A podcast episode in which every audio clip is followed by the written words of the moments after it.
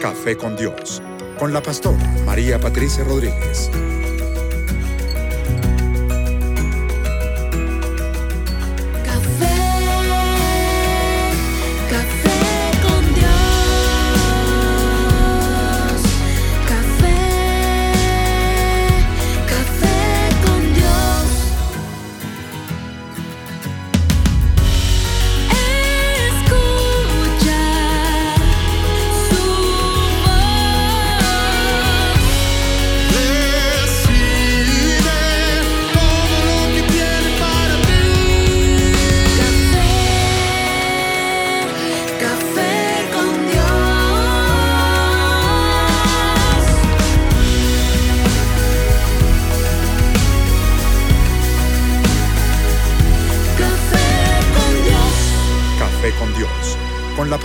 María Patricia Rodríguez. Buenos días, estamos hoy en el programa de la pastora María Patricia Rodríguez. Muy felices de estarle ayudando en su programa hoy, un tema muy importante. Le damos la bienvenida a todos nuestros oyentes en todas partes del mundo. Eh, queremos que sepan que este programa es para ustedes y por ustedes. Y también a todos eh, los que venimos a trabajar para la pastora, incluyéndome.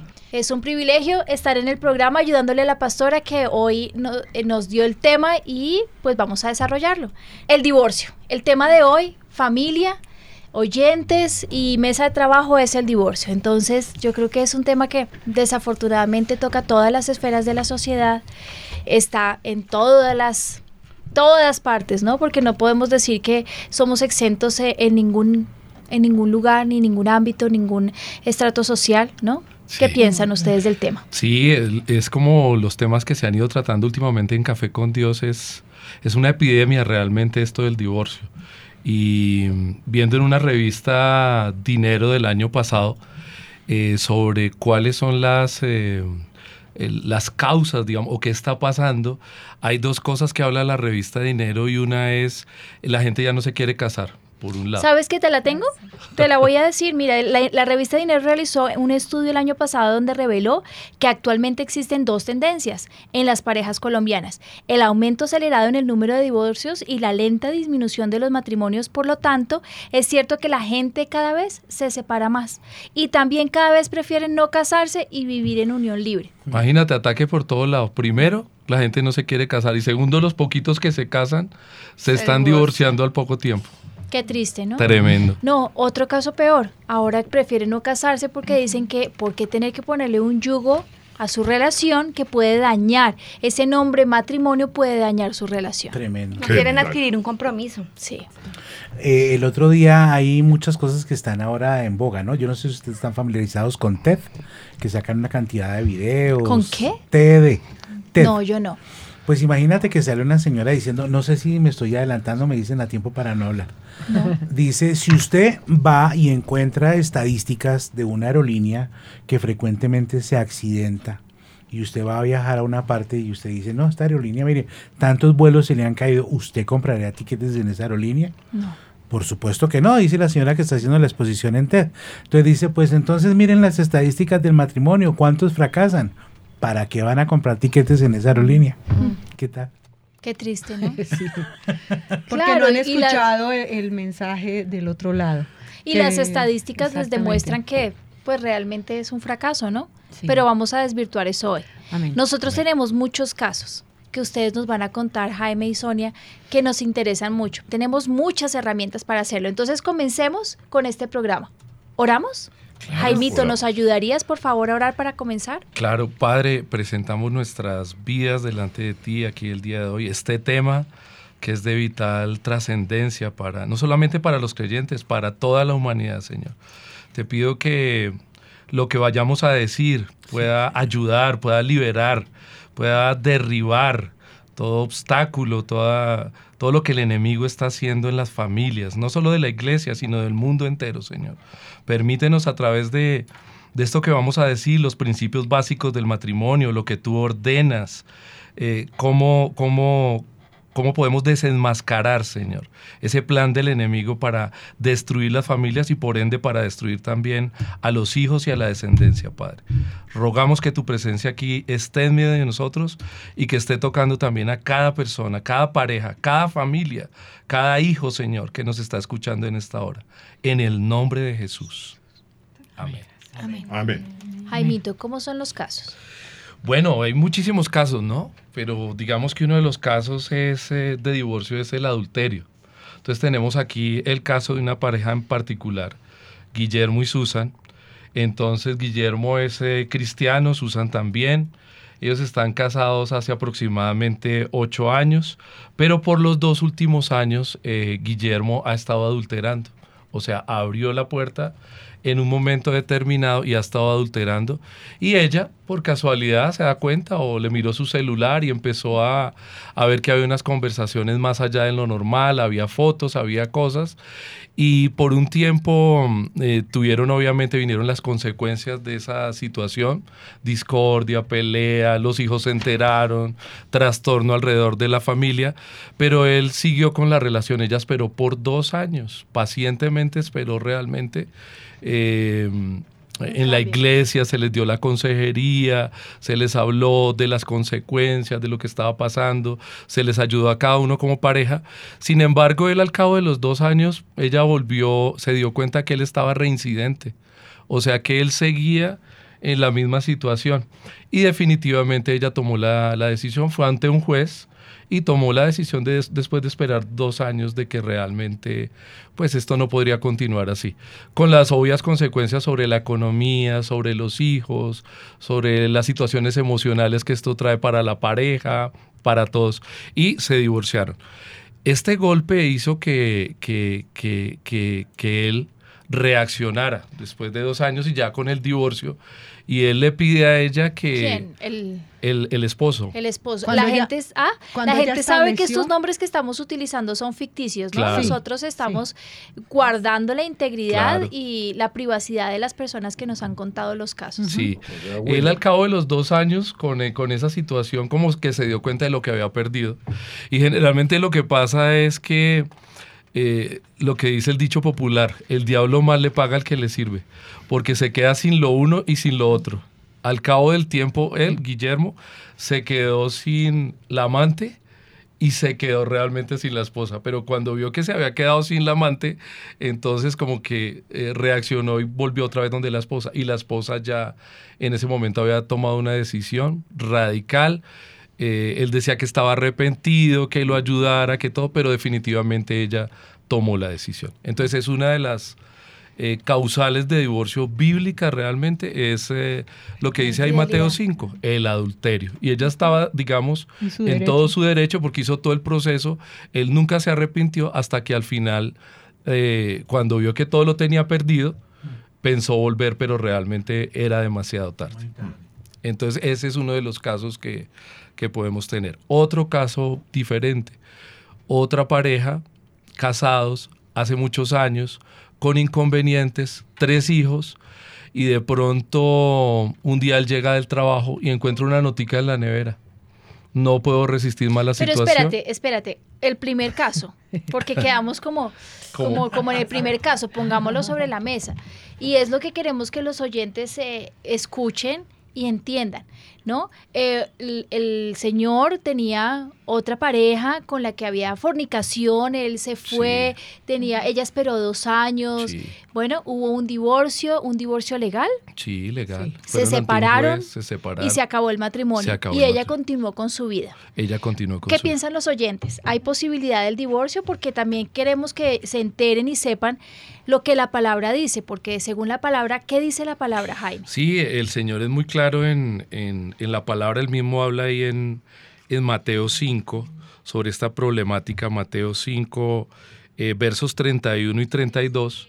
Y aquí en nuestra Biblia dice Jesús y el divorcio, o sea, hay causales del divorcio, que es lo que vamos a estar viendo a través del programa. No siempre hay una causal o, para que las personas se divorcien, pero sí hay unas bíblicas y una de estas es el adulterio. Dice Mateo 5, 31, 32 y Jesús mismo está hablando Dice, también fue dicho, cualquiera que repudia a su mujer, dele carta de divorcio. Pero yo os digo que el que repudia a su mujer, a no ser por causa de fornicación, hace que ella adultere y el que se casa con la repudiada comete adulterio.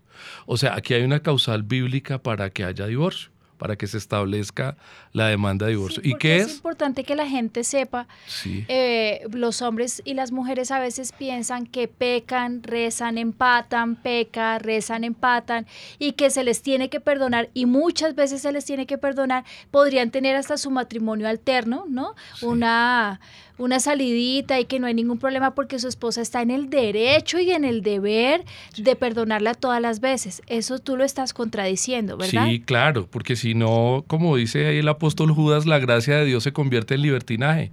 Y entonces las personas pueden una y otra vez separar, lo que dice la Biblia de los tiempos finales, que dice que al final de los tiempos la gente se va a casar y se va a estar dando en casamiento. Ahora, algo muy importante, ya para entrar en el tema de la consejería, es eh, el tiempo en que las personas conocieron al Señor. O sea, 2 Corintios 5, 17 es muy importante. Eh, lo que dice la Biblia, en Cristo somos nuevas criaturas, las cosas viejas pasaron, y aquí son todas hechas nuevas. No importa lo que haya pasado antes de Cristo, si ha tenido un hogar, dos hogares, si se ha separado, si se ha vuelto a casar. Sin Cristo, eso es un juicio diferente. Pero a partir del Señor, sí ahí empezamos a, a, juzgarlo de la manera que nos dice el Señor. De acuerdo a lo que tú estás diciendo, Linita, que para que eso no se vuelva un juego, para que eso no se convierta en libertinaje, ya después de Cristo, desde que la persona nació de nuevo y es un creyente y la esposa es una creyente nacida de nuevo, las reglas del juego son diferentes. Me gusta, me gusta como lo dices, las reglas del juego cambian, me gusta. Había un bosquejo, yo creo, aunque no es vigente 100% en nuestros días, en Deuteronomio. Y era que una de las reglas cuando se daba carta de divorcio era que después de repudiarse a la mujer, el marido no podía volver con ella. No estoy diciendo que, pero sí era Dios tratando de decir, esto no era un juego. Bueno, tratando de decir, no, diciendo, Dios es eso blanco-negro, ¿no? Mostrándole a los, al pueblo de él que no era lo tomo, lo dejo, vuelvo y lo dejo, vuelvo y lo tomo.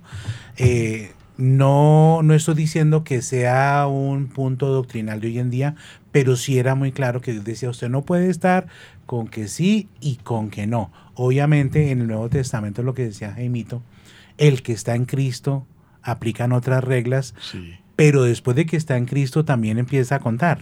Sí, te entendí bien, ¿no? Lo que pasa es que el Señor cuando empieza a hablar en, ya en el Nuevo Testamento y el apóstol Pablo, bueno, cuando vemos esas cartas, eh, eh, apuntan directo al corazón del hombre. Entonces Jesucristo cuando le preguntaron, él apuntó directico al corazón y dijo, es que todo radica en la dureza de corazón. Es decir, cuando el hombre decide voluntariamente rechazar el plan divino para el matrimonio, con sus acciones, con, todo lo que hace, fractura de frente eh, el plan divino. Entonces es ahí donde el punto de partida para nosotros los cristianos, el corazón del hombre. Mm, tremendo. Me gusta mucho lo que estás diciendo. Tremendo. Bueno, ¿y qué nos dicen en redes sociales? Bueno, hay muchos que están comentando, nos están saludando, dicen tremendo programa de nuestra pastora. Queremos contarles que, bueno, esta Alba Patricia nos dice, pastora, yo estoy en este dilema y no sé si esperar a mi esposo que bendición este programa y sabemos que pues va a proporcionar algunas de esas respuestas. Diana nos cuenta que ella estuvo 19 años casada, buscó ayuda en la iglesia con un caso similar al que estaban leyendo. Tuvieron consejerías, pero no se pudo hacer nada, el esposo no quiso cambiar y nos separamos, entonces muchos están contando sus casos pero nos envían un artículo de una revista acerca de ese engaño de la unión libre. Y les voy a leer los tres puntos que dicen los beneficios de la unión libre. Y dice el mm. primero, felicidad. El segundo, menos estrés. Y el tercero, fidelidad. Entonces la ovejita que es Julie que nos envía esto, dicen que ese es el engaño de hoy en día, ¿no? Como dicen que fidelidad, en unión libre. Porque la, la, unión libre es no responsabilidades. Lo que pasa es que... Eh, en Lucas 14 el Señor eh, habla de que nosotros tenemos que medir muy bien eh, las acciones nuestras con sus consecuencias. Siempre dice que cada vez que vayamos a emprender algo, midamos muy bien miremos muy bien las decisiones que vamos a tomar, no sea que se nos caiga el edificio o nos quede sin construir. ¿No te parece un poco antes de, eso. cobardía? A mí me parece cobardía. no quiero responsabilidades. el que no toma la decisión de pedirle a su esposa o ella no toma la decisión de decirle sí a su esposo, me parece que es cobardía. Es venga, probamos y si no, pues nos alejamos. No, pero fíjate que si es un engaño porque en el ejercicio que nosotros estamos, eh, no conozco ni una sola relación donde no haya habido una herida profunda cuando las relaciones de unión libre se rompen. Siempre hay heridas, siempre hay un daño colateral muy fuerte y hasta peor que con cuando hay matrimonio, porque a quién van a acudir. Y Dios no se ve obligado porque como lo sacan de la ecuación, entonces no se ve obligado a proteger esa relación. Entonces uno escucha a muchas mujeres y dicen, no, llevo cinco años con él y ahora sí consiguió otra, tenemos dos niños, ¿cómo me dejó? Pues ¿cómo? Pues si tú nunca quisiste tampoco entrar en un pacto con Dios, no quisiste entrar en pacto con Él, tú consentiste esa situación. Entonces ya hoy, o el hombre también, que, porque es que eh, la Biblia refiere los dos casos, en Proverbios 2, 16 más o menos, ahí y en Malaquías, en uno refiere a la mujer que abandona al hombre de su juventud, hablando específicamente del adulterio, y en Malaquías habla del hombre que adultera, que deja a la mujer de su juventud. O sea, no se escapa ni el uno ni el otro. Y el Señor anuncia desde, desde el principio que donde hay una fractura van a haber consecuencias terribles, llámese unión libre o llámese matrimonio. Pero mira que eh, pienso que estas personas que tienen esta unión así sin un compromiso como legal, se sienten solteras todavía y sienten que no tienen ese compromiso legal y aunque las leyes dicen que pues que eh, están en una unión de hecho, o sea que no hay algo, eh, sí. o sea, legal que los une, pero pues ya tienen una, una dice que es, no se casan, pero hacen comunidad, o sea, una vida permanente entre pues, el Para hombre y la las leyes colombianas, después de dos años es constituido como, un matrimonio. Sociedad conyugal, de hecho. Entonces no se pueden tampoco tan separar como quisieran. O sea, es el engaño lo que decía la, la, oyente, es un engaño porque pueden, lo que su merced estaba diciendo Lili, es un engaño porque, porque sí la ley eh, aplica después de dos años. Así que eh, eh, le aplica lo de los bienes, le aplica la custodia de los hijos, le aplica el daño colateral igual. Sí, porque yo, yo acabo de vivir un caso en la familia y efectivamente cuando hay ese tipo de relación, después de dos años ya los bienes y todo eso entran en común. O sea, si se volviera a separar, tiene que participar el 50% de O sea, esa libertad de la que hablan realmente no sucede porque la ley también es un engaño. No existe, exacto. Porque la ley otra vez los, los vuelve a, cobijar y, tienen responsabilidades también. Yo encontré aquí un versículo en Hebreos 13:4 que habla del matrimonio y, y qué es lo que Dios quiere para el matrimonio. Dice, honroso sea en todos el matrimonio y el hecho sin mancilla y hay una palabra fuerte acá, dice, pero a los fornicarios y a los adúlteros los juzgará Dios. O sea, para el Señor desde el principio dice, no es bueno que el hombre esté solo, le voy a hacer ayuda idónea para él, honroso es el matrimonio, el hecho debe ser sin mancilla. O sea, está parte del, o sea, el que ideó el matrimonio realmente no fueron los seres humanos, establecieron reglas y todo eso, pero el que ideó el matrimonio fue el Señor. Jaime, mira cómo lo dice la palabra. Hombre y mujer dejarán a padre y madre como una sola carne serán. Sí. Y el hombre que abandone a su mujer estará cometiendo adulterio. Lo dice claramente. Sí. Jaimito, y o sea que dice dos grupos, los fornicarios y los adúlteros. Y los adúlteros, sí. O sea, ¿puedes explicar un poquito esto? Sí, pues el término eh, fornicación eh, el término adulterio aquí que habla Mateo 5 es porneia, que incluye fornicación y adulterio, o sea, relaciones inmorales. Pero son diferentes porque el, adulterio es entre casados. Cuando uno de los dos esposos eh, tiene una relación con, un, con un externo. Y la fornicación es antes de casarse. Entonces puede ser en la adolescencia, todo tipo de relaciones inmorales antes de casarse es fornicación. Y ya casados, eh, la palabra es adulterio. Incluida en las aberraciones, ¿no? Entonces está el incesto, está el abuso, está eh, eh, el homosexualismo, el lesbianismo, y toda forma de eh, inmoralidad sexual. Mira que solamente con el pensamiento, ¿no? Toda inmoralidad sexual y de dónde sale, sale del pensamiento. No solamente es el que lo hace como un acto eh, físico, sino que lo hace también pensando, cuando fantasea, cuando lo ve con sus ojos, cuando empieza a ver a la vecina y a fantasear con ella. Eso ya es una la pornografía. Para el Señor, eso ya es una claramente en la pornografía. La pornografía, lo que tú dices claramente porque... O sea que podríamos decir que la pornografía también es Sí. una Forma de un adulterio. adulterio. Sí, Tremendo, ¿no? ¿no? de Sí, fornicación. es que me llama mucho Sí, la atención claro. por ella la, la raíz, cómo está hablando de que pornografía significa adulterio, o sea, inmoralidad sexual. Inmoralidad sexual. Y lo que dice Linita, Jesucristo lo dijo, eh, aquel que codicia con su corazón otra persona ya ha adulterado en su corazón. Tremendo que el Señor nos anticipó eso Claro. al- a lo que iba a pasar hoy con la pornografía, Sí. con el internet y con todo lo que está pasando. es Sí, verdad. porque es que muchas personas, eh, eh, adultos que ven pornografía, no, pero yo no adultero. Claro que claro está que adulterando porque esos versículos antes que ustedes estaban diciendo, Mateo 5, 28 dice, cualquiera que mira a una mujer para codiciarla, el Señor ya le dice, ya adulteró con ella en su corazón. Y sí, la pornografía es un paso antes de caer en, en- en ya lo más profundo, pero la pornografía en sí Es adulterio. es adulterio, porque están viendo eso y la Biblia dice, la lámpara del cuerpo es el ojo.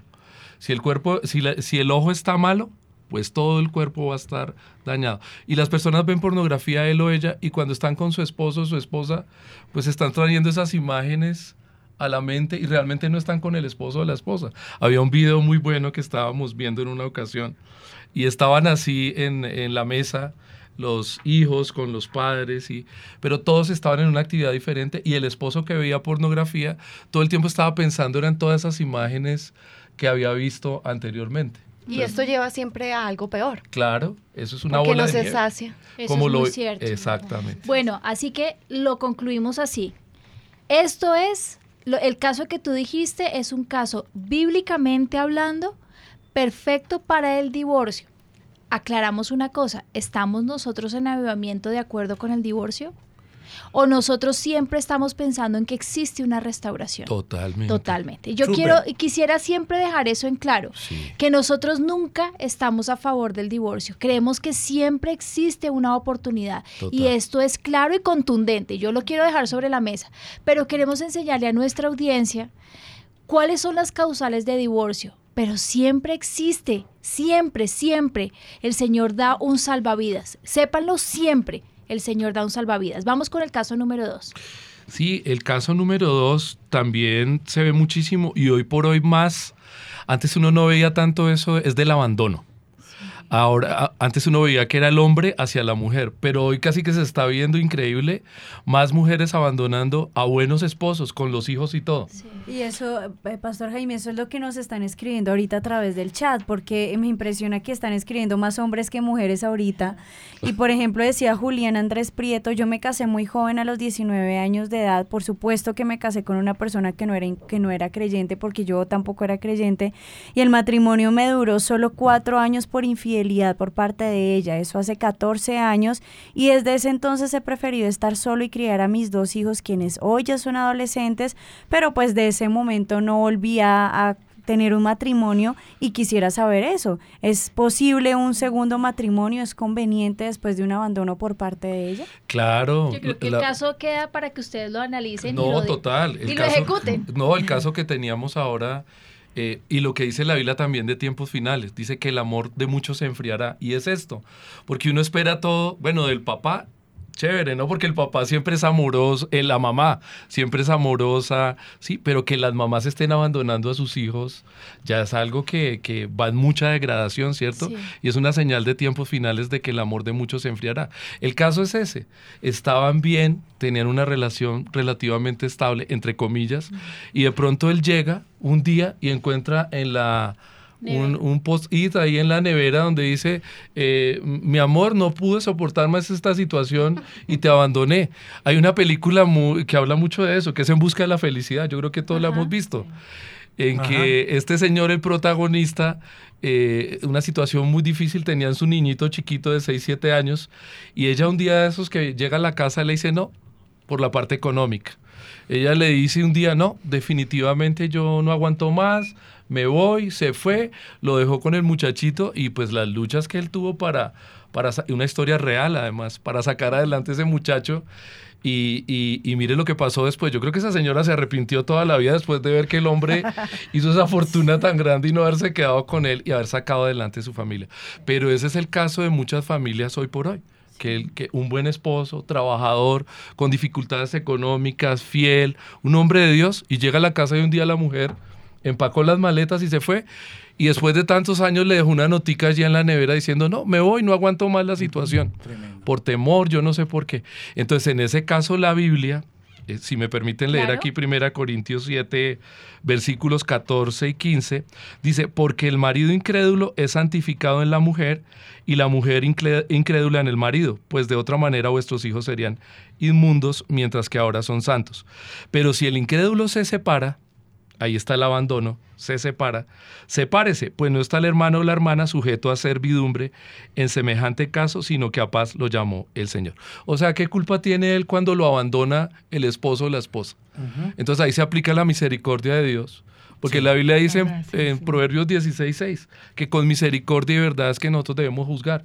Él fue abandonado, un tipo joven, con tres hijos, con dificultades para criarlos, se los tiene que dejar al, al papá y a la mamá todo el tiempo, eh, hijos de 8, 10, 12 años, pues ¿qué es lo que dice la Biblia respecto de eso? Si lo abandonó, hombre, usted se puede casar nuevamente porque... ¿Me dejarías leer un poquito del caso que dice... Claro.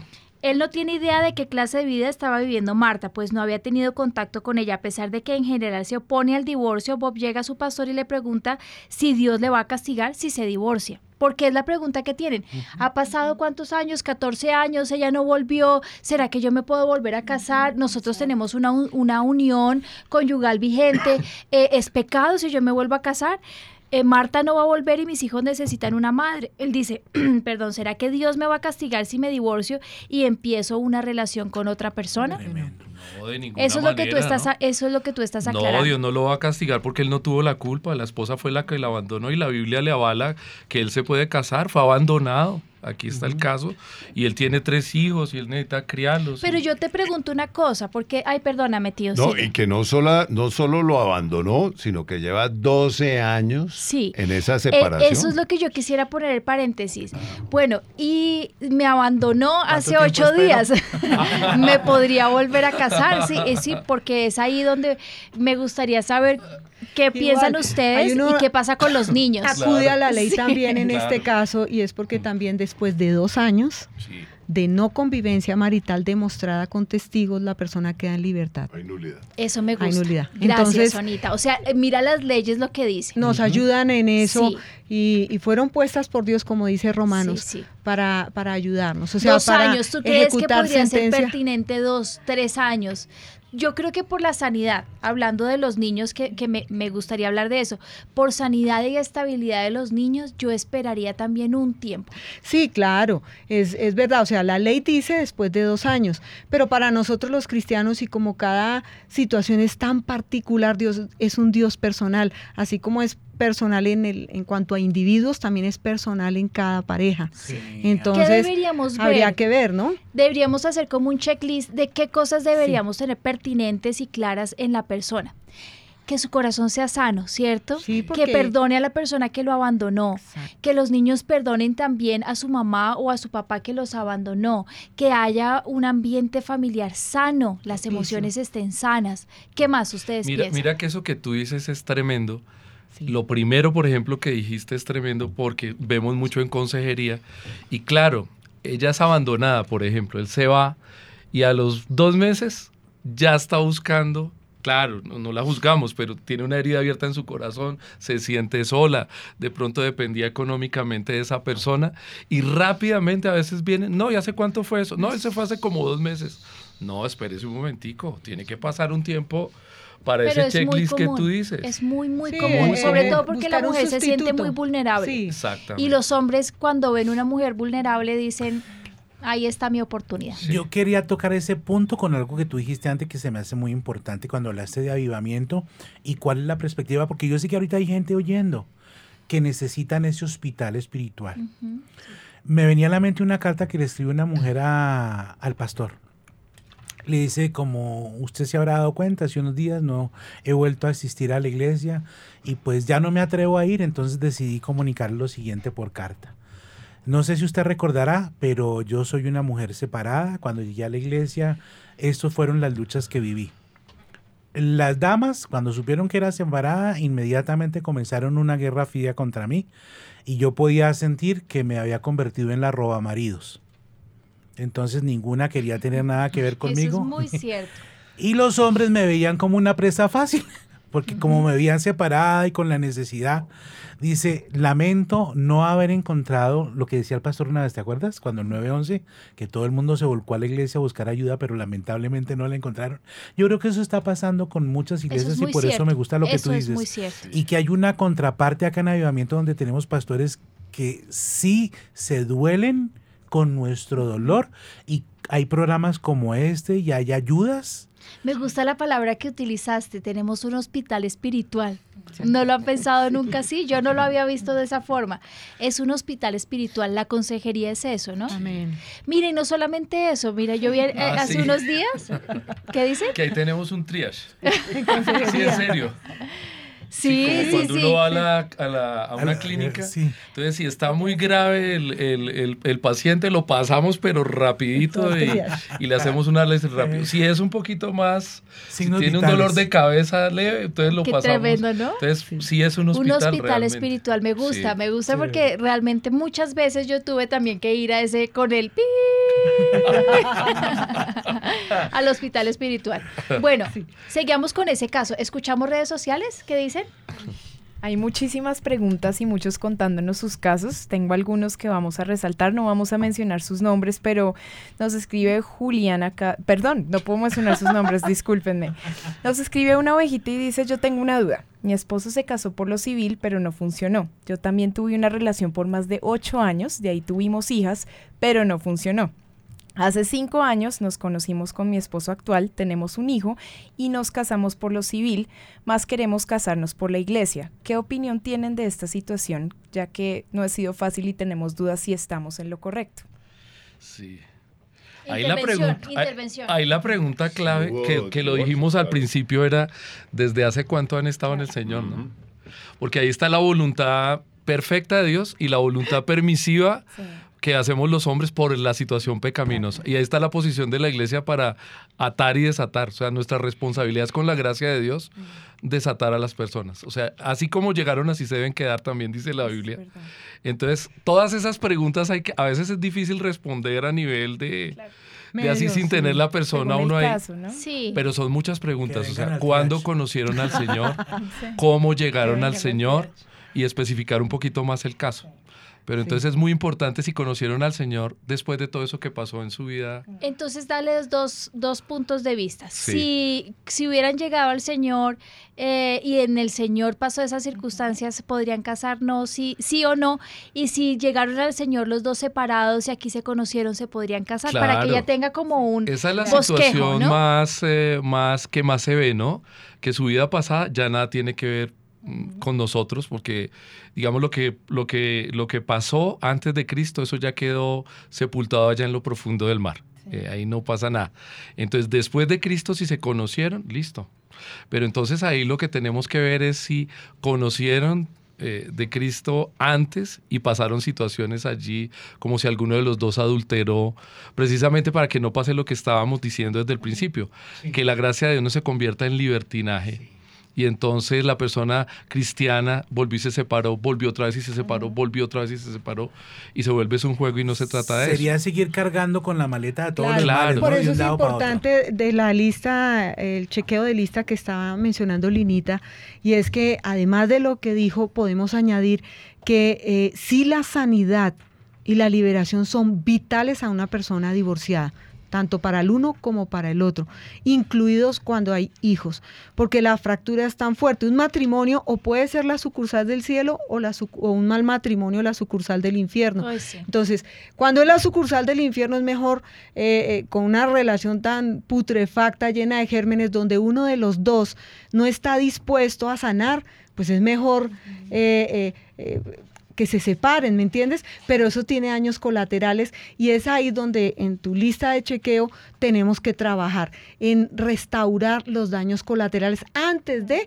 siquiera pensar en una, en una relación. Y eso va eh, acompañado de decisiones, pero también a lo largo del tiempo eh, dando frutos de, de- de una restauración re- lega- eh, real, porque una persona herida que se une a otra va- la va a herir con toda certeza. Entonces, eh, personas heridas hieren a otras. Entonces, no es bueno que después de una fractura como esta inmediatamente inicie Sí, otra estoy relación. totalmente de acuerdo contigo. Entonces, eh, es lo que he escuchado chequeo. de los, de los pastores siempre. Espera que tu corazón esté totalmente Total. sano y sanea niños. todas las situaciones. Levanta primero tus hijos, que también los papás Sí. eh, se olvidan un poco que su prioridad no son ellos ni sus emociones. Es que ellos sanen sus emociones para levantar sus hijos, pero lo importante son sus hijos. Sí. Entonces, si inmediatamente yo meto a otra persona en la casa y esa persona hace fractura y más hueco en, en las emociones de los niños, terrible. Terrible. Sí, Y mira que lo que dice el Señor no es por un mandato, una ley impositiva, sino es por todo lo que estamos diciendo. El Señor sabe y nos conoce y sabe que si alguien en Cristo no pudo, eh, entonces ¿en qué va a poder? Antes de Cristo, que nuestro matrimonio ha sido un fracaso y nos hubiéramos divorciado y separado y todo, pero si ya estando con Cristo la cosa no funcionó, necesita una sanidad profunda, una liberación profunda, una restauración profunda. Y por eso el Señor dice, no, espérese porque usted tiene que sanar eso porque si no, esa conducta la va a seguir repitiendo. Seguramente, pienso yo, que una persona que lleve esa conducta repetitiva de pronto no ha nacido de nuevo. Ahora, Linita también había tocado eso y tú lo tocaste, tú estabas apuntando para allá. Cuando hay hijos. Ay, sí. Ahí yo pienso que es un, un- una cosa totalmente distinta. ¿No? Tú estabas diciendo que no puede uno pensar solamente en las emociones de uno. ¿Por qué? Porque ahí estamos hablando de que han habido más bajas en esta guerra. guerra. Y a veces puede que uno esté ya como mejor parado, ¿no? Mejor dotado para continuar. Pero resulta que los hijos a veces no están en la misma capacidad, todavía tienen muchas luchas. Sí. Y si eso no se soluciona, va a ser una puerta abierta para que el enemigo entre y bombardee, porque eso va a traer problemas de la pareja con el hijo, o problema mío con el hijo, de por qué le contestas así, de Y es por que qué... piensen también que un divorcio es un duelo. Está comprobado que el duelo se demora, el duelo de el perder una persona físicamente, ese proceso es de tres, de dos, tres a cuatro años. El divorcio y la separación es un duelo, literalmente es un duelo, comparado psicológica, sentimental y físicamente igual. Entonces, ¿cómo podemos meter de una vez a una persona cuando no hemos superado el proceso de duelo? Los niños se demoran cuatro a cinco años en el proceso de duelo, ¿sí? Y de una vez en el proceso en que está el niño, que no ha superado sus emociones, ni ha sanado, ni entiende lo que está pasando, entra otra persona a ver qué le hace daño a la mamá o que la mamá tiene, para construir una relación, la mamá tiene que vo- eh, volcarse a levantar una nueva relación, quedaron los niños abandonados. es Entonces no solamente quedan en medio de un duelo, del fuego cruzado, de los problemas sentimentales, sino abandonados, ¿no? Y Tienen que pensarlo muy bien. A veces los, lo que tú estabas diciendo y Sony, lo de los problemas que generan eh, eh, eh, si, si la, la- la relación no tiene una evolución sana. Estábamos viendo una pareja de novios que establecieron una relación muy rápido. Ellos venían de, de cada uno de una ruptura y cada uno tenía una niña. Y el consejo que se les dio, ustedes van muy rápido, espérese, mire de lo que vienen, espérese un tiempo, sean amigos, sean compañeros, salgan pero no establezcan ninguna relación todavía. Entraron con todo en la relación, cayeron en fornicación. Vuelvo y repito, no eran matrimonio casado ni nada. Cada uno tenía una niña, una niña como de 12 años eh, y él una como él y ella como una de 8 años. Resulta que un día estaban ahí descuidando las niñas y se dieron cuenta cuando entraron a la habitación de las niñas que una niña estaba tocando a la otra niña inapropiadamente. Entonces esas pueden ser todas las consecuencias de algo. Mira todo lo que puede pasar por una relación completamente mal llevada. Abrieron la puerta además en el, en el espectro de, de la sexualidad porque ellos mismos estaban fornicando. y mire lo que vino a pasar aquí con sus dos hijas. Y ahora tuvieron que frenar en seco, pero ahora tienen un problema mayúsculo también Sí, terrible. con las dos niñas. Terrible. Entonces las implicaciones de eso, una persona no puede, porque tiene una herida abierta, porque está vulnerable, buscar la primera relación que se le aparezca porque usted no sabe qué padre le va a poner a sus Sí, hijos. Es que la idea no es irse al precipicio a botes y, y- y seguir y seguir y seguir hasta matarse, no, la idea es parar un momento, esperar que el Señor sane sus heridas y empezar una cuesta arriba, ¿no? Es llegar hacia la victoria, no irse de picada para seguirse destruyendo. Peor. El Señor quiere levantarnos, Sí. pero Sí. quiere que lo hagamos de acuerdo a los tiempos. Y, y yo le decía ayer, ayer estaba hablando de eso de mis hijos. ¿cuándo debemos casarnos? Me decían mis hijos. Y yo les dije, primero tienen que escuchar la voz de Dios, ¿no? Si ya tiene la persona que es la que el Señor aprobó, escuchen la voz de Dios, el tiempo, el momento y el lugar lo tiene solo Dios. Pero no tienen por qué apresurarse. Estar casados van a durar muchos años, van a estar casados. Ustedes aguanten, maduren, estructuren su vida, piensen qué cosas quieren tener para el matrimonio, porque nunca estamos preparados para eso. Seamos la persona perfecta que para cuando yo me pueda casar tenga las herramientas suficientes para soportar un edificio, ¿no? Y un edificio muy alto. Mira, mira que me refería, lo, decía Lucas, eh, eh, Jesús en el Evangelio de Lucas, que antes de construir un edificio miremos bien con qué materiales contamos, no sea que nos quedemos avergonzados a la mitad porque todo se acabó, no, no tenemos con qué terminar de construir. y lo que decía Orlando con respecto a la analogía del avión, de la aerolínea que todos los aviones se caen, seguramente es porque, eh, y pasa, los matrimonios se destruyen porque sacan a Dios, que es el artífice, el arquitecto del matrimonio. Entonces es como comprar algo de tecnología que es bien complicado porque el matrimonio no es sencillo, no es sencillo, son relaciones interpersonales de personas completamente diferentes que en pos de convertirse uno, entonces sacan a Dios, quien fue el arquitecto, eh, no aceptan sus normas o, o las ignoran, pues se van de pique. Entonces utilizar, por ejemplo, un electrodoméstico sin haber leído el manual del fabricante, pues lo va a quemar o se va a electrocutar o lo va a dañar, lo va a estropear y eso es lo que pasa con el matrimonio. Si el arquitecto, el creador del matrimonio es el Señor, por favor, incluyan al Señor dentro del matrimonio. Yo creo que eso es lo que ha fallado en todos estos casos, eso es lo que ha fallado. Me piden que lea este caso. Dice, Esposos violan a sus hijos y la madre consiente esto por miedo a perder la ayuda económica de su cónyuge por miedo al maltrato físico.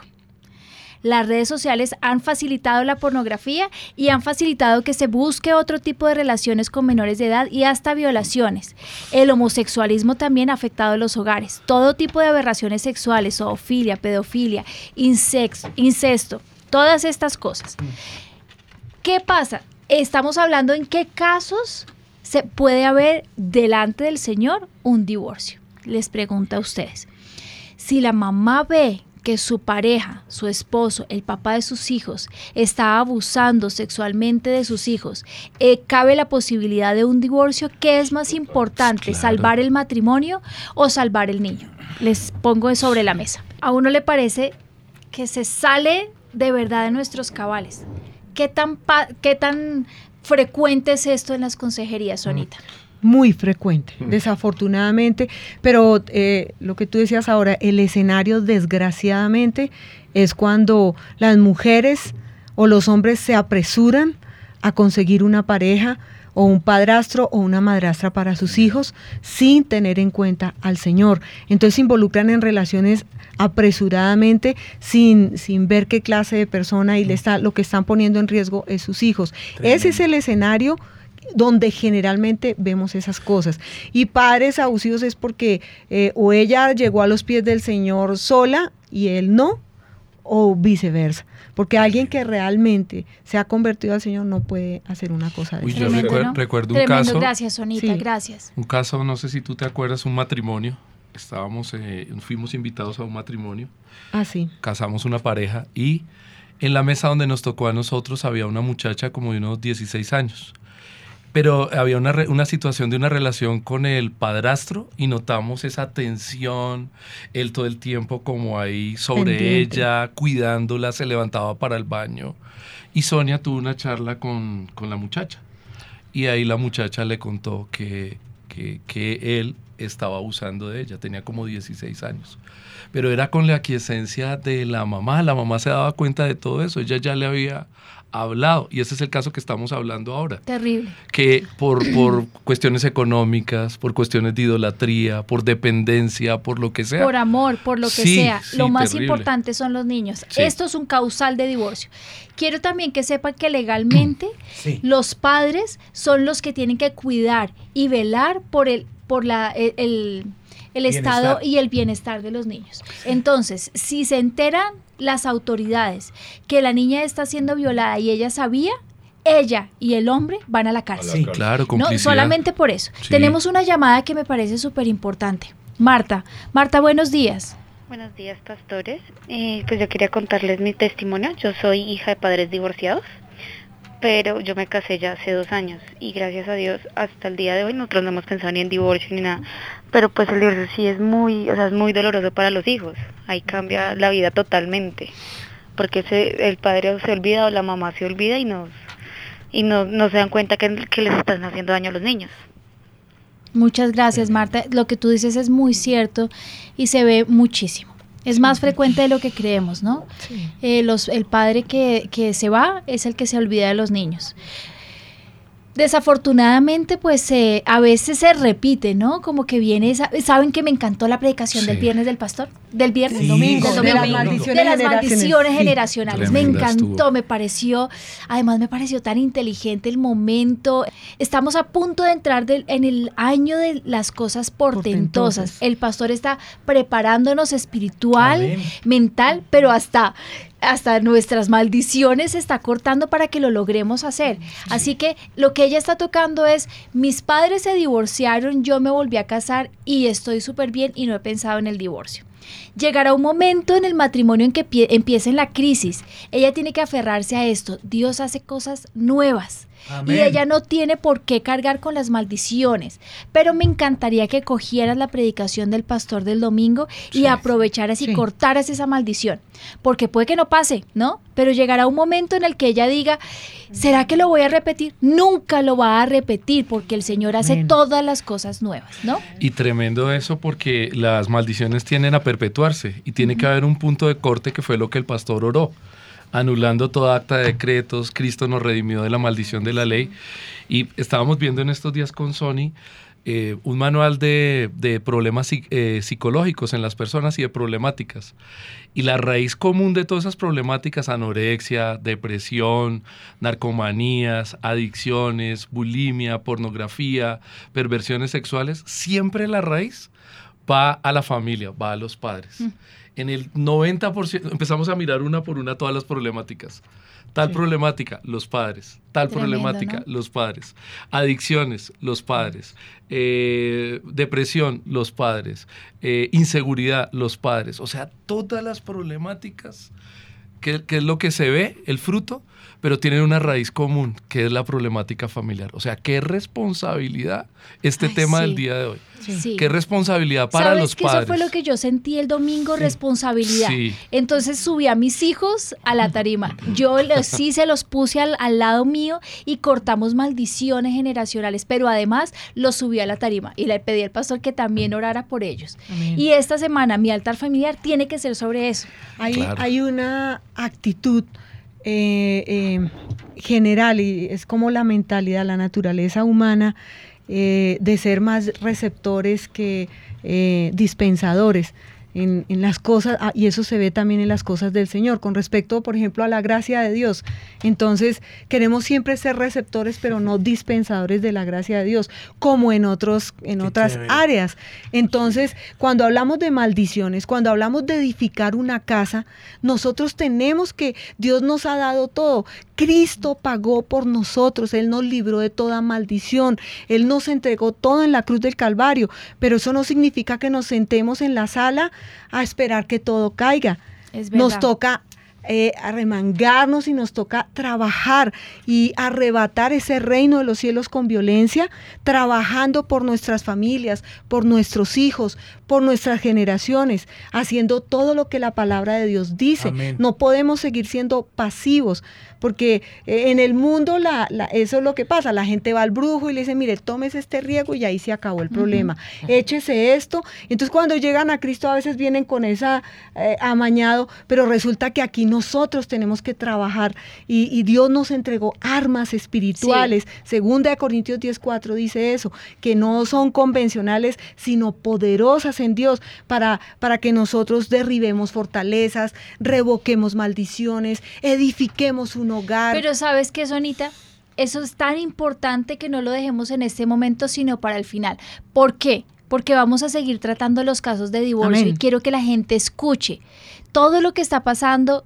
Qué es el divorcio, cuáles son las, las, lo que piensan acerca del divorcio y vamos a cerrar con eso. ¿Dios tiene un propósito para el matrimonio? Sí lo tiene. Claro. En estos días mirábamos con Jaime una estadística también que nos sorprendió mucho y es que si la persona se divorció y va a emprender unas segundas nupcias, apenas, apenas es el 5, o sea, dicen que después de 5 años, ese 30%, un 30% no prospera el matrimonio.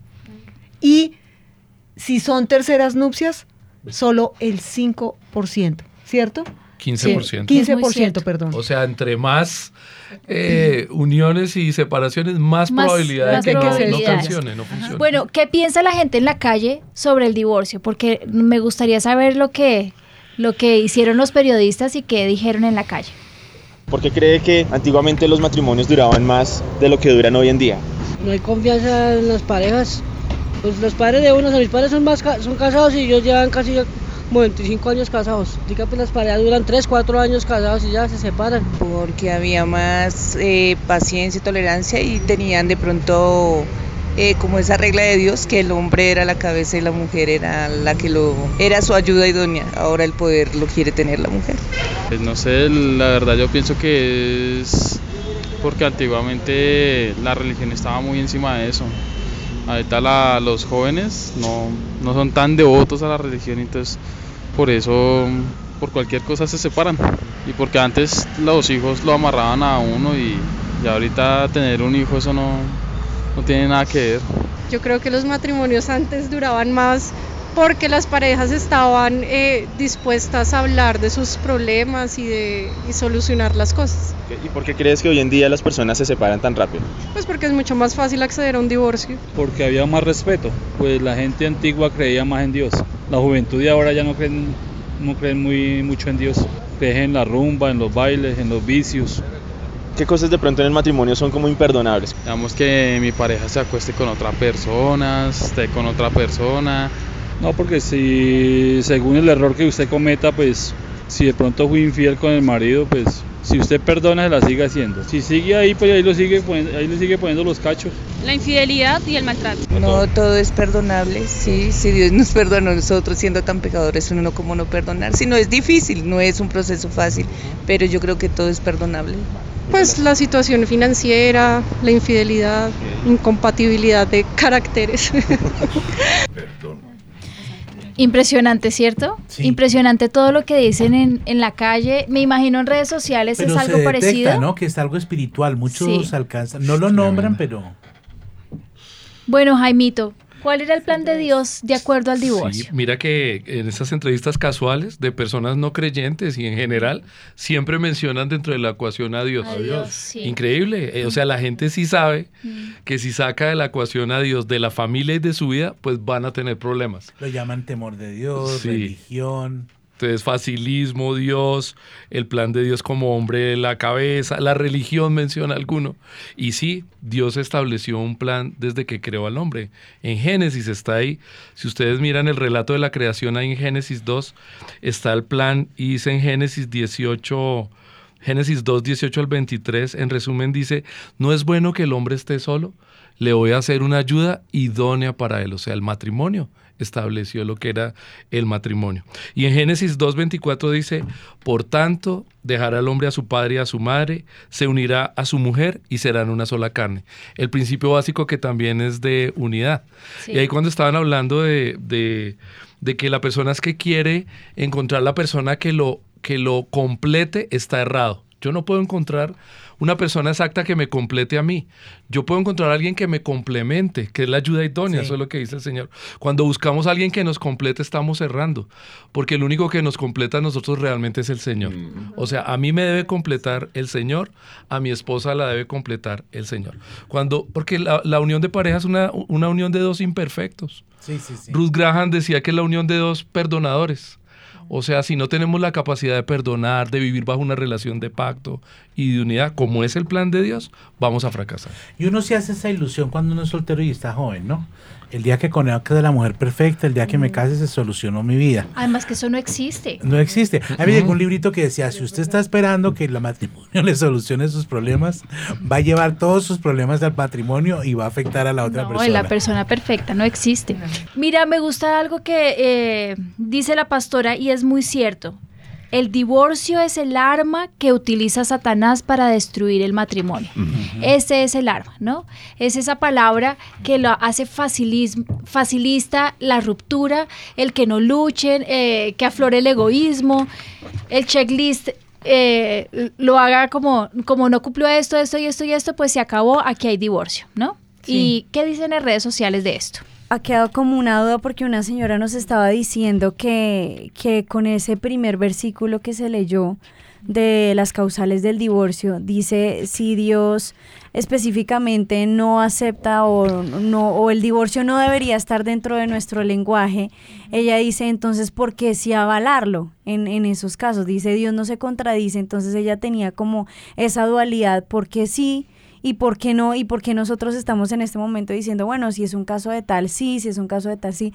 Si Dios no se contradice, si Dios no se contradice, entonces ¿por qué sí Claro. de Háblales cierta del forma pacto, Jaimito, háblales de ese pacto. Sí, en- ahí en Malaquías 2 dice que ah, hay una severa reprensión al, al pueblo de Israel en Malaquías 2 porque dicen que, que rompieron el pacto. Cuando se unieron con mujeres extranjeras, cuando adulteraron, rompieron el pacto que tenía con Dios. O sea, ni siquiera el divorcio se da cuando van al juzgado y hacen los papeles de divorcio. El- el- la separación, el divorcio se da cuando la persona cayó en adulterio. Ahí rompió el pacto, porque dice el, el profeta Malaquías que fueron desleales con la mujer de la juventud. Y también eh, eh, el apóstol Pablo dice que el que se une con, eh, que nosotros somos cuerpo, templo del Espíritu Santo. Y el que se une con una ramera, un solo cuerpo es con él. Y el principio fundamental del matrimonio es el de, el de la unidad. Dejará padre y madre, se unirá a su mujer y será una sola carne. Rompe el principio de unidad, rompe el pacto y rompe el pl- plan de Dios. Así es. Entonces, Mira lo que dice el pastor Álvaro. Gracias, Renita. no, lo que pasa es que la, la unidad, realmente lo que genera la unión marital es el acto sexual. Es ahí donde se hacen uno. Cuando dice la Biblia que se hacen una sola carne, es cuando se realiza ese, ese momento sexual en la pareja. ¿Qué rompe el pacto? Por eso Jesús dice que cuando hay, en caso de fornicación, cuando hay un acto sexual fuera del matrimonio, rompe el pacto con, con la mujer de su juventud, porque se hace uno con esa otra persona. Por eso dice que cuando el hombre se junta con la ramera, se hace uno con ella. Entonces, se hace uno con la ramera, no puede ser uno con dos mujeres al tiempo. Rompe el otro pacto y genera un nuevo pacto, porque el acto sexual es lo que realmente genera esa unión, esa unión marital. Pablo lo usa en una de las epístolas, ¿no? Dice, me uniré a una prostituta y haré a Cristo partícipe de una ramera, porque dice que yo soy uno con Cristo y si me llego a una prostituta, estoy haciendo a Cristo, Está- sí. ¿no? Hablando de ese acceso carnal del que habla. Contamina. Y de todos modos, la Biblia siempre ha previsto la opción. En el Antiguo Testamento no hablaba de divorcio, no sé si eso viene más adelante, hablaba de repudio, pero la raíz es la misma. De la En realidad, el, eh, para la, también para eh, complementar la respuesta para la pregunta que te hicieron, Danielita, es que los principios y los valores divinos nunca fallan, son infalibles. Los que fallamos somos los seres humanos y eso es lo que tenemos que tener claro. Entonces dice, ¿por qué si Dios y ustedes dicen no al divorcio? Porque estamos parados sobre la roca que es Cristo y todos sus principios y valores que Él nos entrega en la palabra de Dios. ¿Por qué entonces eh, hay, hay salidas o Dios también ofrece en 1 Corintios 7 esas salidas? Porque Él conoce que somos carne y sabe que el ser humano va a fallar. Entonces ofrece una salida desgraciadamente por la dureza de corazón, porque no quiere que una mujer, por ejemplo, viva eh, todo el tiempo bajo las manos de un hombre impío que la maltrata, que la ultraja, que la somete, que la veja junto con sus hijos. Ese no es el plan de Dios. Entonces, ¿quién falló? ¿El plan divino? No, falló el hombre. Sí, tendría que ella aguantarse eso durante muchos años. No Entonces, es así. no, no está bien. De Dios, Esa es la misericordia de ¿Saben Dios. qué?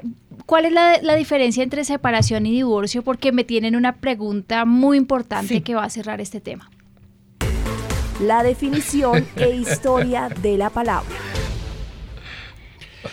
A ver, lo primero es conocer la raíz. El divorcio viene del latín divorcium y es la disolución del matrimonio, mientras que en un sentido amplio se refiere al proceso que tiene como intención de dar término a una unión conyugal. Una cosa es el divorcio y otra cosa es la separación. Si no hay divorcio, la separación, ¿qué va a pasar? Separación es eh, deslindar algo, separar algo, un objeto, una persona. Entonces, ¿qué pasa? Cuando hay una separación y continúa la relación conyugal, sin presentarse el divorcio, se da la situación que esa persona que se, que se separó, puede ser físicamente, pero no hay separación de bienes. Entonces, ¿qué sucede?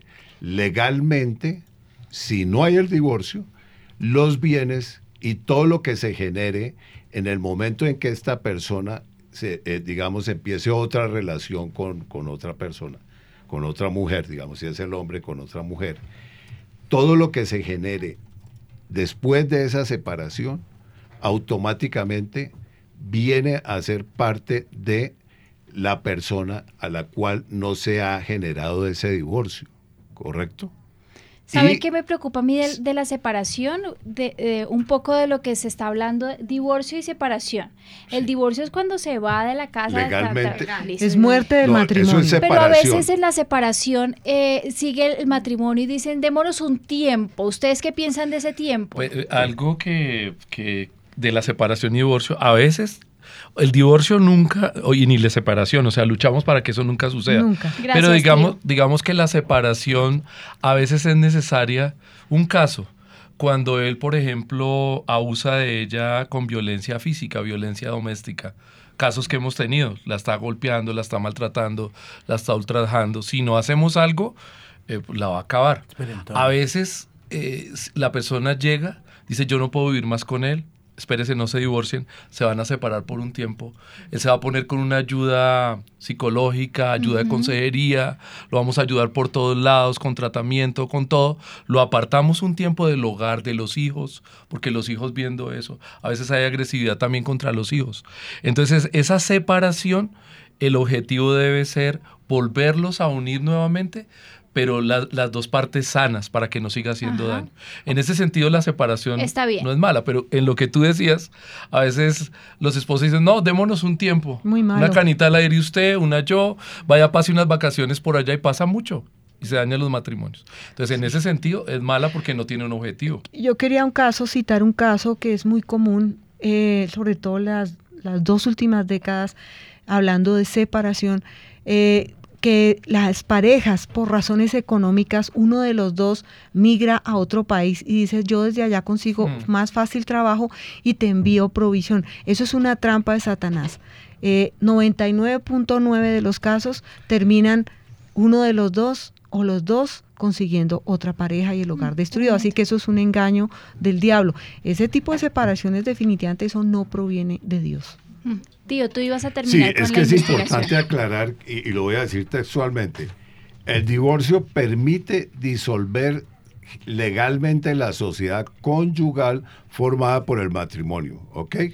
Es muy diferente. Si no hay el divorcio, la separación no quiere decir que eh, legalmente estén separados.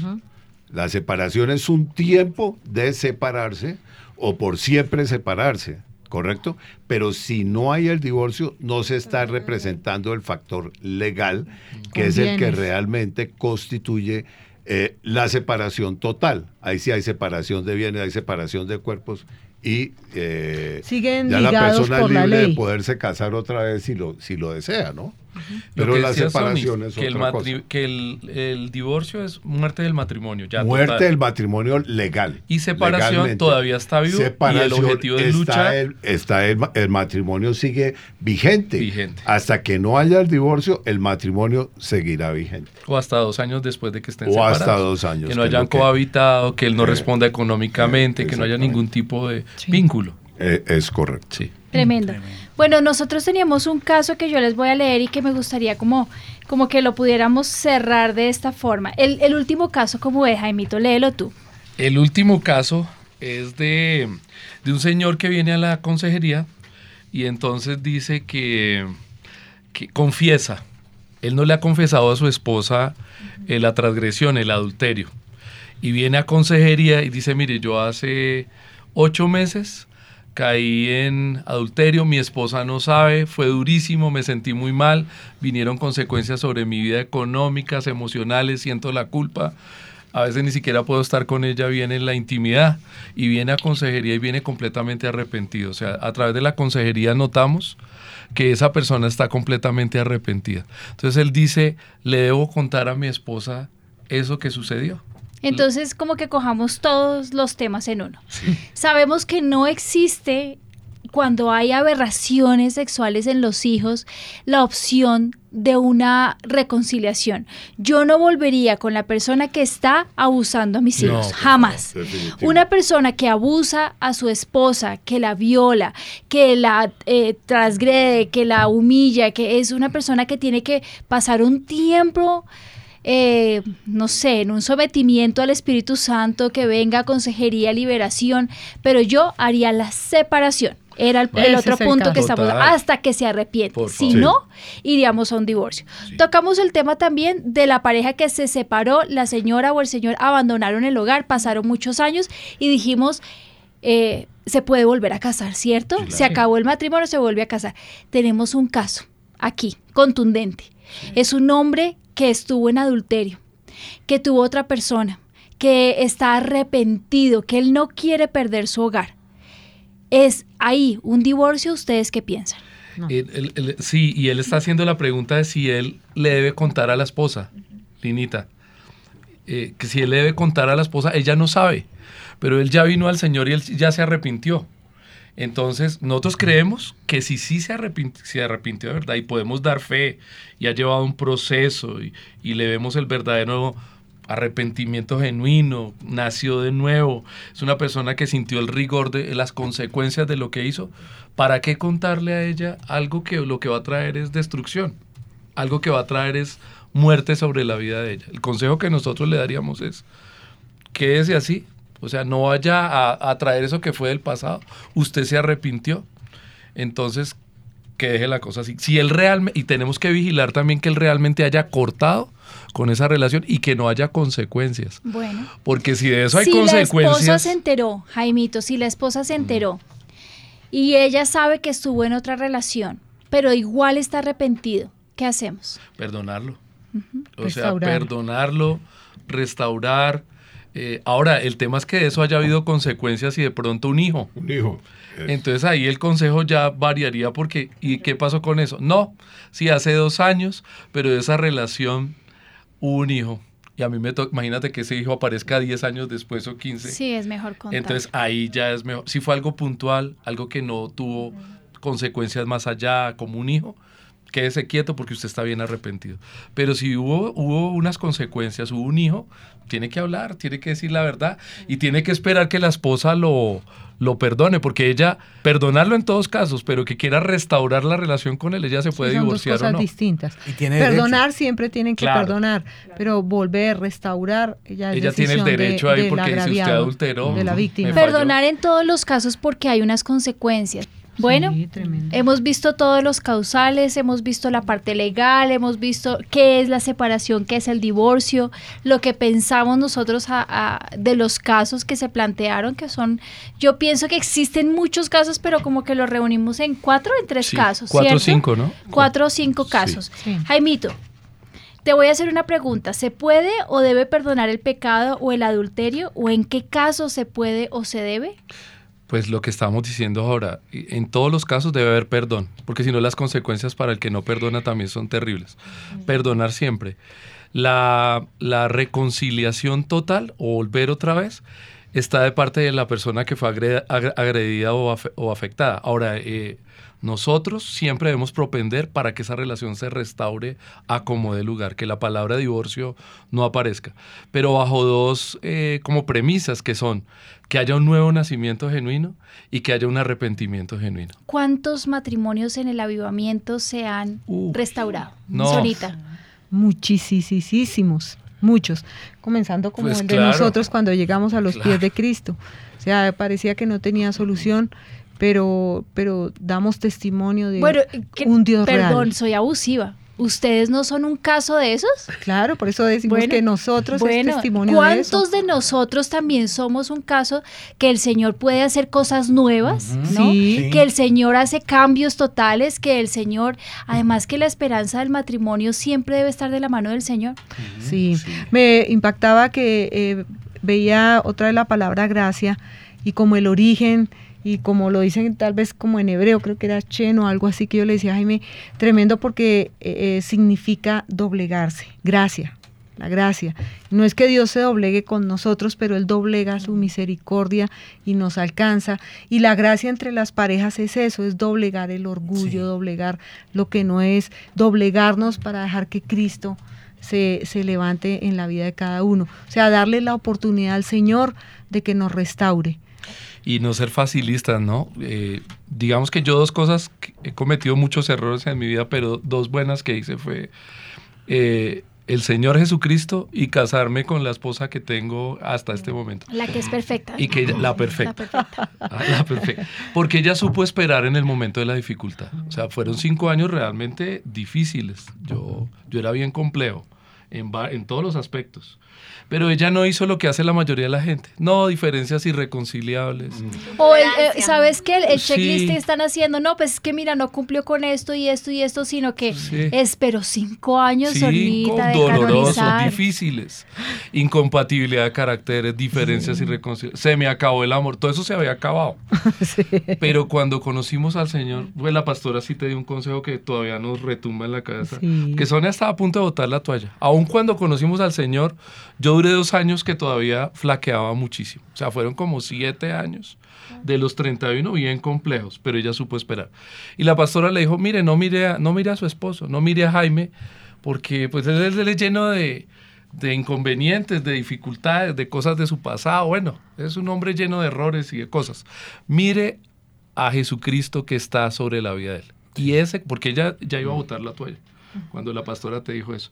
Y ella siguió ese consejo y por ese tiempo que tú miraste como debías mirar al Señor, yo empecé a cambiar radicalmente en mi vida. Pero eso lo dices tú, Sonita. Quiero escucharlo de tu a ver. Sonita. ¿Cambió? No, ¿Se convirtió en ese hombre que tú querías, en el Sí. que tú esperabas? Sí, realmente también fue una de las promesas que el Señor me dio. Me dijo que iba a poner un nuevo corazón en Jaime, iba a ser de él la persona que él había planeado que fuera y que yo solamente pues lo mirara, él no quitara y que yo hiciera mi parte, ¿no? O sea, independientemente de lo que pasara allí, yo hiciera mi parte. Entonces, eh, pues el Espíritu Santo es el que nos da la gracia para poder entender y obedecer lo que Él nos dice, creer, nos da la fe para creer y por eso pu- es que para Él es toda la gloria, porque Él nos equipa y nos empodera para poder creer en sus promesas, caminar en ellas y bueno, todos los consejos que, que, que mi pastora Patti me dio durante este tiempo para mí fueron, los atesoré tanto que aún sigo transmitiéndolos en la consejería. Bueno, pero sin rodeos, ¿cambió o no cambió? Totalmente. sí, Radicalmente. Pues tanto que, que, pues si, si estábamos sin el Señor, teníamos cinco años de matrimonio, había determinado separarme. ¿Cuántos Estando en el Señor, 31. 31. Imagínate. Eh, eh, Yo entonces, 40. habíamos decidido, entonces, eh, y, y el primer año yo dije, Dios mío, pareciera que esto, o sea, No lo vas a lograr. no lo vas a lograr, no, no vamos a poderlo lograr, pero lo que digo, el Señor empezó a dar, eh, eh, a mostrar su poder y de que sí Entonces se puede. sí se puede. Entonces Esa es la- sí es- se yo puede. creo que esa es la palabra que nos Sí, debe quedar en sí el se corazón. puede, en ¿Se Cristo puede o no Jesús se se puede? puede. Sí Oye, se puede. Linita, y qué contradicción. Ahora manejando el tema de familia y todo eso, y es que hay consejeros. A mí cuando el pastor me dijo eso, yo, yo me escondía detrás de los sillas porque yo decía, Sí, a pero mí ¿cómo me una parece por- como yo? No, a mí me parece por el este contrario. eh, el- a la autoridad, porque cómo van a atender a una persona cuando tienen el matrimonio perfecto y nunca hubo una falla, no hubo una falencia, ninguna dificultad. No. Viene la gente de consejería porque sabe que somos, que tuvimos nuestros errores, porque pecamos, porque caímos, porque nos pasó esto, porque lo otro. ¿Cómo salimos adelante? Esas herramientas que nos Eso ayudaron a salir adelante son las que les estamos transmitiendo y es la ayuda que les podemos brindar, ¿no? Nosotros les decimos, mire, si se pudo con nosotros, se puede, puede. con cualquiera. Pero ahí están Bueno. mencionando algo tácitamente, les digo bien rápido, y es una de las cosas que ayuda a que uno se pinche es que uno se casa con un concepto errado. A mí me bendijo tanto cuando el pastor casó a Juan Pablo. Él dijo, no es el matrimonio de Hollywood, no es el amor el que apoya, el que sostiene el matrimonio, es el matrimonio el que sostiene el amor. Es el matrimonio el que sostiene el amor. Y yo decía, se equivocó. Y volvió y lo repitió y lo dijo tres veces. Y el equivocado soy yo. De que es un pacto. Y eso implica El trabajo. No es fácil. Eso. Pero uno siempre se la imagina fácil desde el principio. Sí, no. A mí me gusta mucho algo que dice el pastor. Cambia tú para que el otro cambie, pero empieza tú. Eso fue lo y que eso es lo que hay que hacer, ¿no? Sí. Bueno, yo sé, yo creo que hay mucha gente que nos está escuchando y que dice mi matrimonio está de verdad a punto de, de claudicar, de caer, estamos en el momento perfecto para divorciarnos. ¿Qué podemos hacer? ¿Cuáles son las líneas para acercarse a ustedes en consejería? Eh, Danielita, ¿nos ayudas por favor? Porque inmediatamente el WhatsApp, eh, nosotros colapsa. estamos, sí, eh, pero exacto, para que les des, y el correo que es consejería arroba avivamiento.com y, y, y bueno, el WhatsApp que es lo más rápido que, que podemos responder, si por favor se lo regalas. Sí, señora. De hecho, ya lo pasamos a todos los casos que nos estuvieron escribiendo, así que debe estar bien lleno. Más 57 320 395 1677. Más 57 320 395 1677. Hay muchas personas que hicieron muchas preguntas durante el programa, pero por falta de tiempo, pues no podemos exponer cada caso y ap- aparte que cada caso, como ustedes lo decían, es específico, pero sí les remitimos este número, si no lo alcanzaron a anotar o no lo tienen, nuevamente se los vamos a repetir, más 57 320 395 1677 y también Pastores Jaime y Sonia, hay muchas personas que están fuera del país y dicen yo quiero consejería virtual, no puedo llamar o no tengo WhatsApp o no tengo cómo comunicarme con avivamiento y si no estoy mal está Skype. Está. Skype, la videollamada. Es igual como si estuvieras aquí, eh, ustedes saben que es persona a persona en un espacio completamente privado, entonces igual virtualmente va a ser privado y el canal por el cual se pueden comunicar es Consejería en Avivamiento, así pegado todo. Skype, Skype, es Consejería en Avivamiento, esa es la dirección de Skype.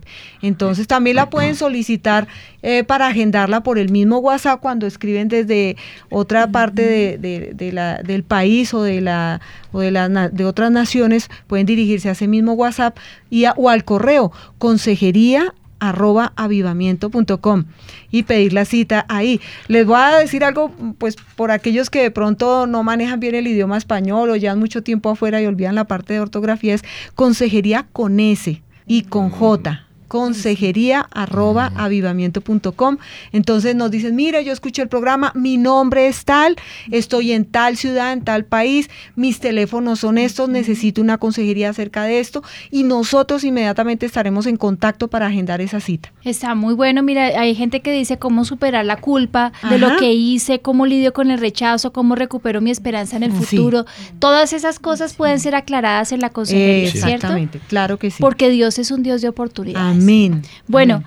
vamos a cerrar con esto que dice Malaquías en el capítulo 2, versículo 13, dice, otra vez, otra vez haréis cubrir el altar de Jehová de lágrimas, de llanto y de clamor. Y continúa diciendo en el capítulo 2, 16, porque Jehová Dios de Israel ha dicho que él aborrece el repudio y que él cubre de, iniquidad su vestido, dijo Jehová de los ejércitos, guardaos pues en vuestro espíritu y no seáis desleales.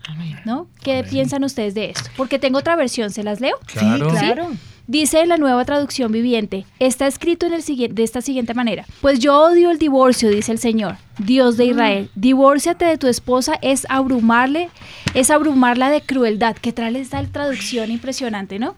Dice el Señor Dios de Israel, divórciate de tu esposa es abrumarla de crueldad, dice el Señor de los ejércitos celestiales.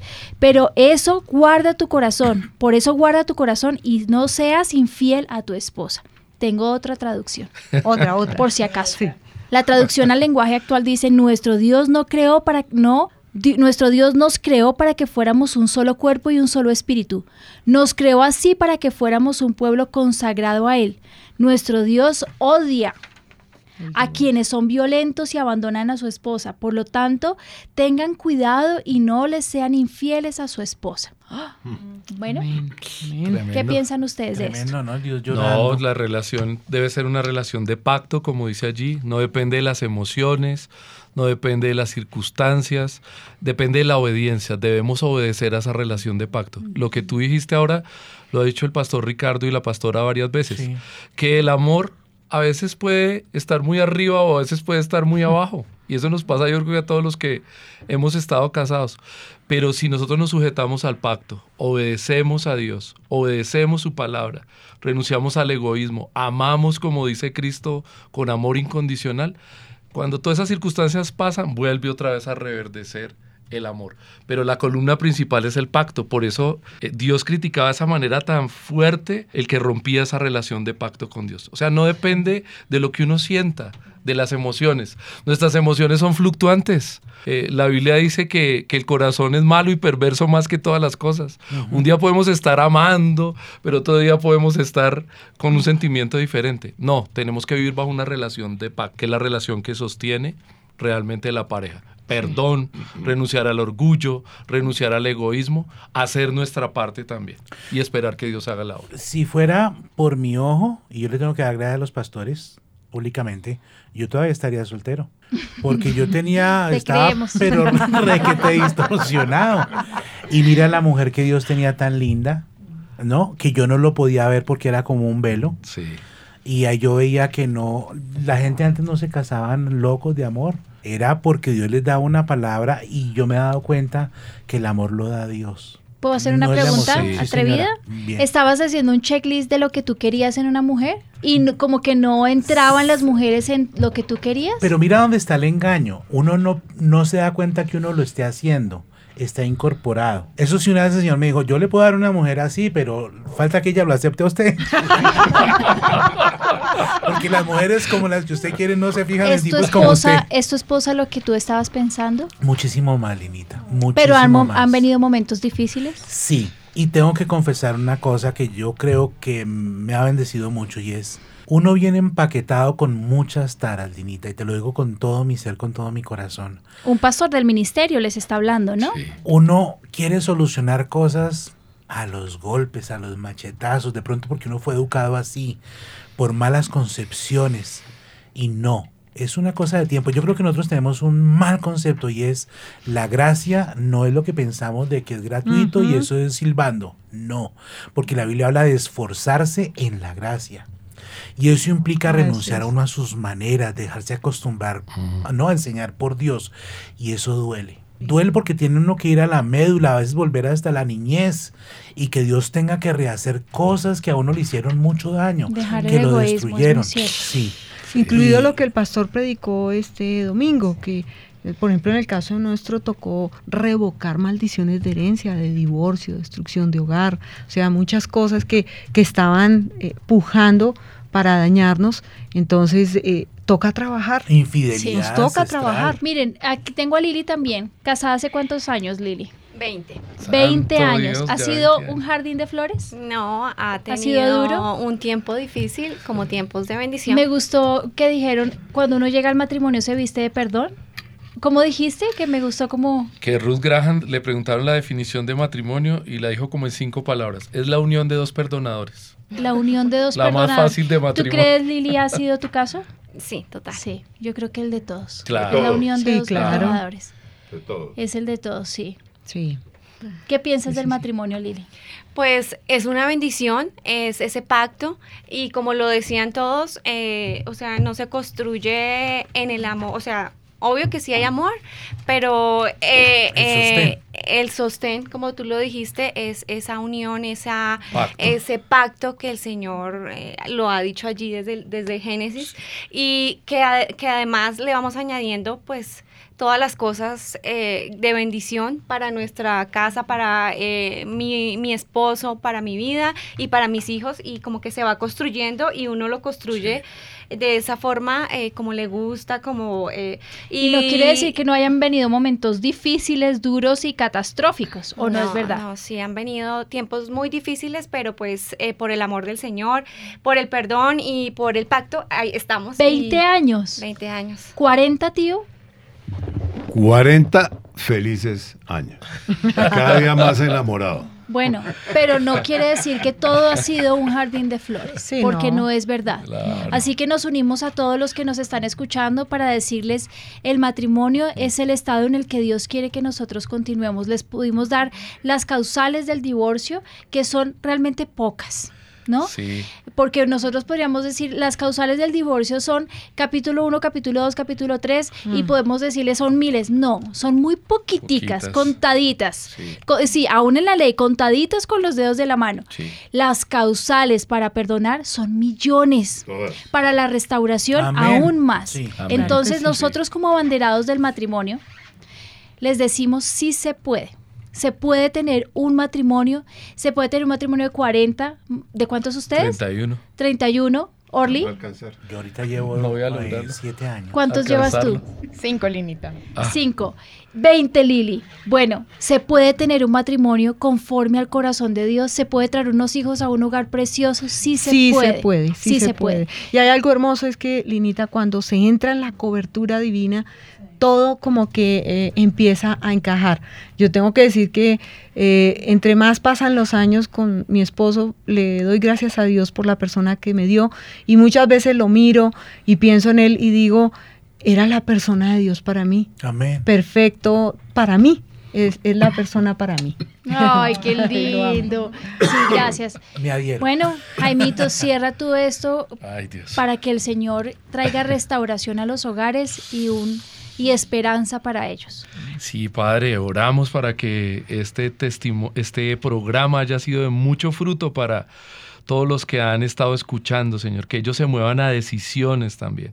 Que la semilla que se sembró hoy con los testimonios de cada uno de nosotros, parejas con dificultades, llenos de de pronto a veces de diferencias, de situaciones, pero que sirva de testimonio para que haya una plena restauración, no solamente en las familias de la iglesia, Señor, porque el plan y el propósito tuyo es que vivamos en bendición, que vivamos en pacto, que nuestros hijos crezcan seguros, crezcan eh, bien al interior de un hogar, protegidos, que se puedan desarrollar bien emocional, física, mentalmente, Señor. Nosotros desatamos tu bendición y atamos todo plan del enemigo para, para traer divorcio, para traer separación, para destruir los hogares de la tierra y te lo pedimos en el nombre de Cristo Jesús. Y declaramos benditas todas las familias de la tierra, Padre. En el nombre de Jesús. Amén y amén.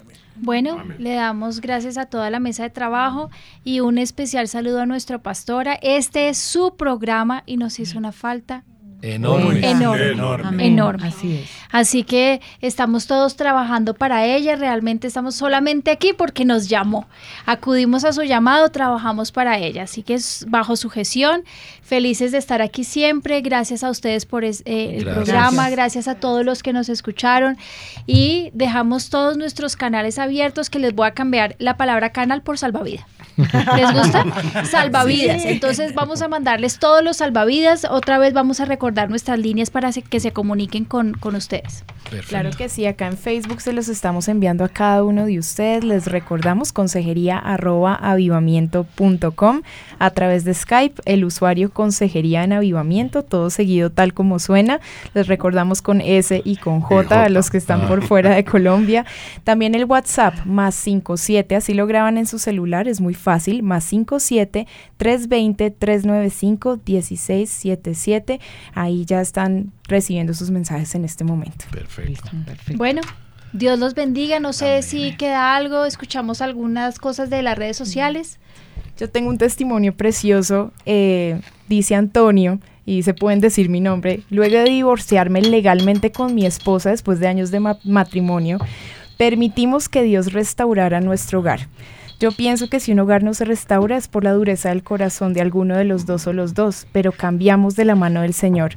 Perdonamos, dimos frutos de arrepentimiento y cambiamos en cada una de nuestras fallas que tuvimos. Quiero hoy que sepan todos que en Dios sí hay restauración si lo dejamos obrar. Wow, ¿qué tal? Qué lindo. Bueno, Hay me una parejita que tiene un testimonio y, y lo titularon El divorcio no nos pudo separar. Qué bueno. Muchas gracias a todos. Esperamos nuevamente en ocho días estar aquí con nuestra pastora en Café con Dios. Dios los Amén. bendiga. Dios los bendiga. Café con Dios, con la pastora María Patricia Rodríguez.